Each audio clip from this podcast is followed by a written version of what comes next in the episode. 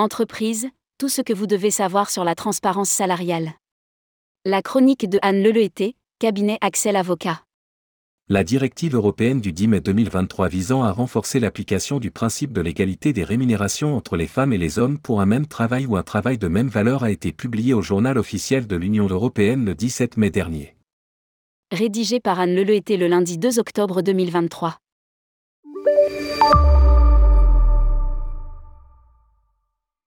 Cette nouvelle directive sur la transparence salariale impose aux États membres de mettre en place, d'ici le 7 juin 2026, des dispositifs permettant une meilleure transparence et une meilleure communication des salaires, aussi bien pendant la phase de recrutement que pendant l'exécution du contrat de travail. Elle résulte du constat de ce que les démarches volontaires des entreprises ne suffisent pas à résorber l'écart salarial entre les femmes et les hommes. En France par exemple, et même si la situation peut être considérée comme moins mauvaise qu'ailleurs, il existe encore 4% d'écart de rémunération entre les hommes et les femmes à temps de travail et à poste comparable en 2021, selon l'INSEE, contre 13% sur l'ensemble de l'Union européenne. L'impact en droit français et dans les pratiques d'entreprise pourrait ne pas être neutre. Nous décryptons pour vous les mesures contenues dans cette directive. Transparence salariale, les principales mesures prévues par la directive. La transparence salariale consiste à informer les salariés et les demandeurs d'emploi de la fourchette de rémunération pratiquée dans une entreprise en fonction des différents postes et ce, sur la base de critères facilement accessibles, objectifs et non sexistes. Derrière l'objectif évident de faire respecter les droits à l'égalité des rémunérations entre hommes et femmes pour un travail de valeur équivalente, se cachent quelques mesures pratiques dont il faudra prendre connaissance, mais qui restent néanmoins à préciser. Lire aussi, enquête CDMV, le tourisme attire toujours, mais les frustrations demeurent. Droit à l'information.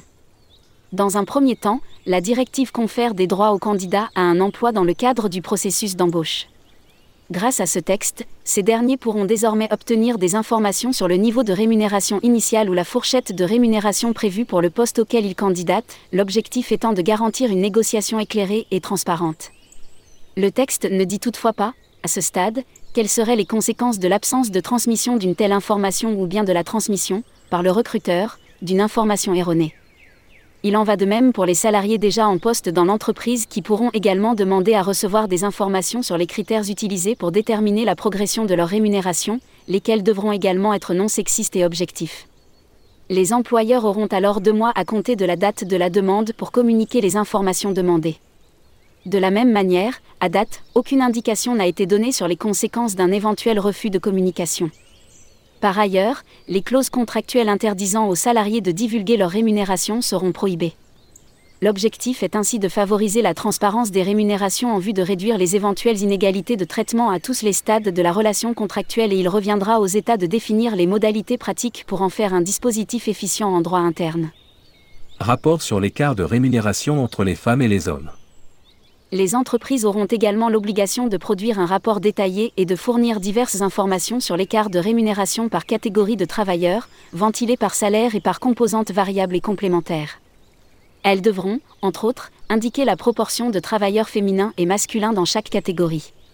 Ce rapport devra être publié périodiquement en fonction de l'effectif de l'entreprise, d'une fois par an pour les entreprises d'au moins 250 salariés à tous les trois ans pour les entreprises de plus petite taille lorsque le rapport révélera une différence du niveau moyen de rémunération d'au moins 5% entre les travailleurs féminins et masculins, toutes catégories de travailleurs confondus, l'entreprise devra mettre en place une évaluation conjointe des rémunérations avec les représentants des salariés et ainsi remédier à cette différence injustifiée.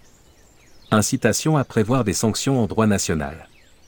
En cas de litige lié à la rémunération du salarié et si ce dernier s'estime victime de discrimination, ce sera à l'employeur de démontrer que la détermination de la rémunération du salarié n'est pas fondée sur des critères discriminatoires et qu'il a ainsi satisfait à ses obligations en matière d'égalité et de transparence salariale.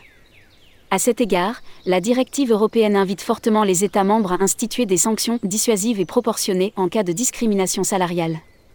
Transposition à venir en droit interne les États membres ayant trois ans pour transposer la directive dans leur droit interne, les dispositions que nous venons d'exposer devront en principe entrer en vigueur, en France, au plus tard le 7 juin 2026. En France justement, diverses mesures ont déjà été prises ces dernières années pour réduire et lutter contre les inégalités entre hommes et femmes. En particulier, la loi Avenir professionnel du 5 septembre 2018 a imposé aux entreprises d'au moins 50 salariés de calculer et de publier un index de l'égalité professionnelle entre les femmes et les hommes au plus tard le 1er mars de chaque année, au fin de mesurer l'égalité salariale au sein de ces entreprises. Sont notamment calculés dans cet index l'écart de rémunération entre femmes et hommes, l'écart de répartition des augmentations individuelles, l'écart de répartition des promotions, la parité parmi les dix plus hautes rémunérations.